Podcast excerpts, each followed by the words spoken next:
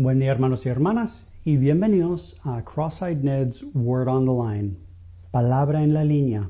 No se traduce tan bien, pero está bien. se oye más, se tiene más sentido en inglés, Word on the Line. uh, básicamente quiero compartir un poquito, uh, por un poco de tiempo, uh, durante estos tiempos de compartir con vosotros, por este creo podcast. Pero hoy quería compartir acerca del supremo llamamiento. Y bueno, encontramos acerca del supremo llamamiento con el apóstol Pablo cuando él lo declara.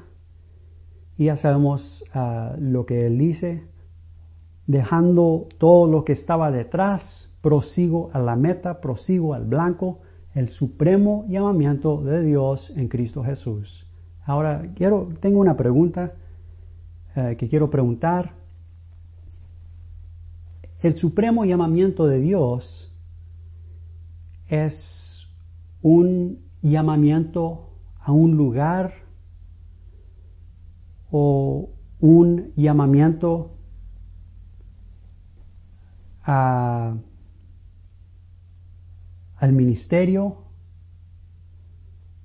o es un llamamiento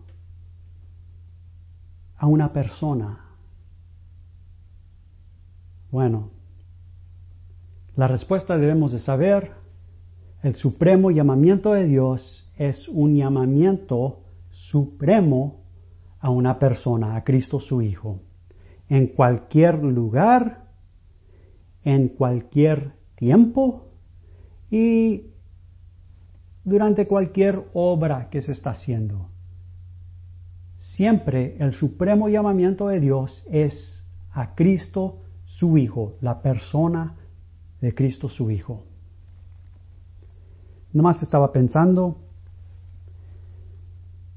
y así lo declaró el apóstol Pablo, olvidando de, de todo, de todo lo que está detrás. Todo lo que yo era, todos los, todos, bueno, los títulos que yo tenía, todo lo que, todo lo que yo hacía, olvidándome de todo eso, prosigo a la meta, prosigo al blanco, el supremo llamamiento de Dios en la persona de Cristo Jesús.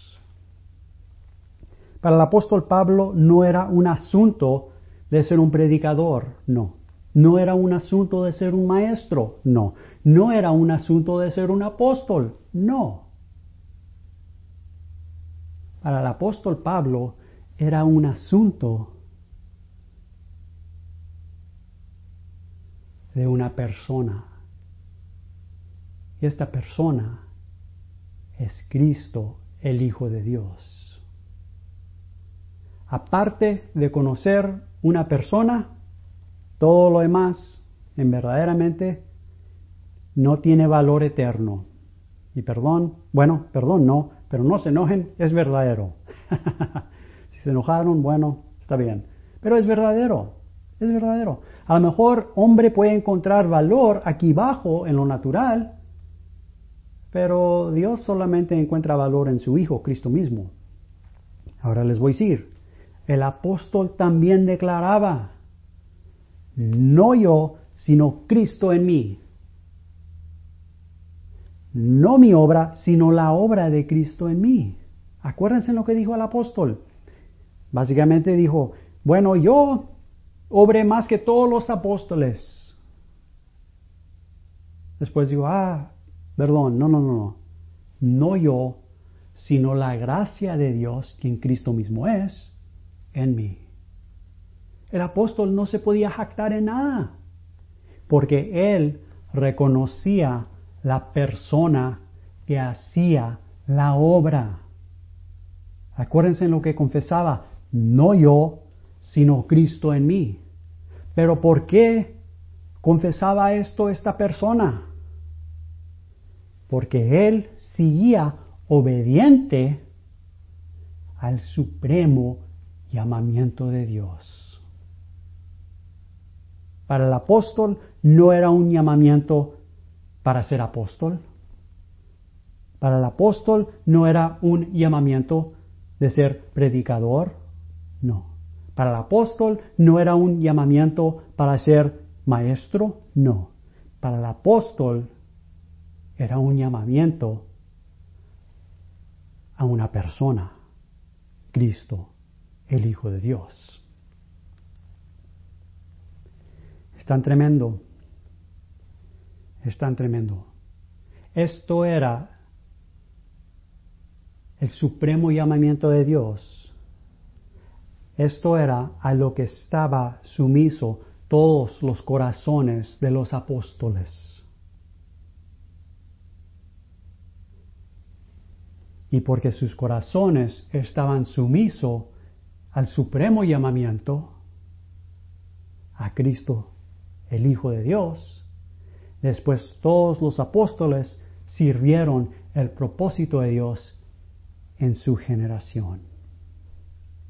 Podían declarar, no yo, sino Cristo en mí.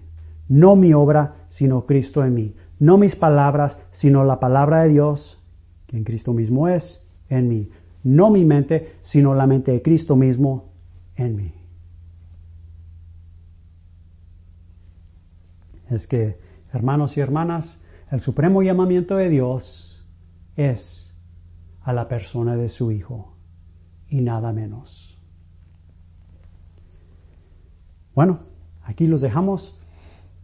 Para más, ah, para más mensajes, pueden eh, ir a mi página web.